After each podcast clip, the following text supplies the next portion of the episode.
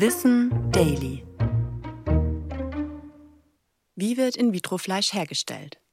In-vitro-Fleisch ist Fleisch, das im Labor aus gezüchteten Zellkulturen hergestellt wird. Dazu wird einem Tier Muskelgewebe entnommen, um daraus Stammzellen zu gewinnen.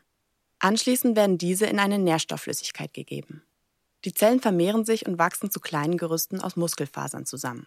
Dann werden die Fasern zusammengepresst und wie Hackfleisch verarbeitet. Für einen Burger benötigt man rund 20.000 dieser Muskelzellen. In einem ähnlichen Verfahren werden zusätzlich Fettzellen gezüchtet. In Kombination soll das dem Geschmack von echtem Fleisch möglichst nahe kommen. Bislang wird In-vitro-Fleisch nur in kleinen Mengen und als Hackfleisch hergestellt. Ein Steak oder andere Fleischstücke können auf diese Weise nicht produziert werden.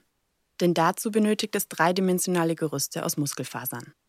Erste Forschungen zum Laborfleisch begannen in den 90er Jahren in den Niederlanden. 2013 präsentierte der forschende Professor Mark Post dann seinen ersten künstlich hergestellten Burger für umgerechnet 250.000 Euro.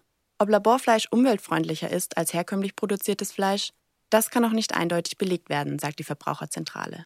Ressourcen und Landfläche können zwar eingespart werden, die Herstellung benötigt jedoch mehr Energie. Außerdem bedeutet diese Art der Produktion nicht, dass kein Tier mehr leiden muss. Für die Zucht der Zellen müssen immer noch Tiere sterben. Ich bin Anna Germeck und das war Wissen Daily, produziert von Schönlein Media.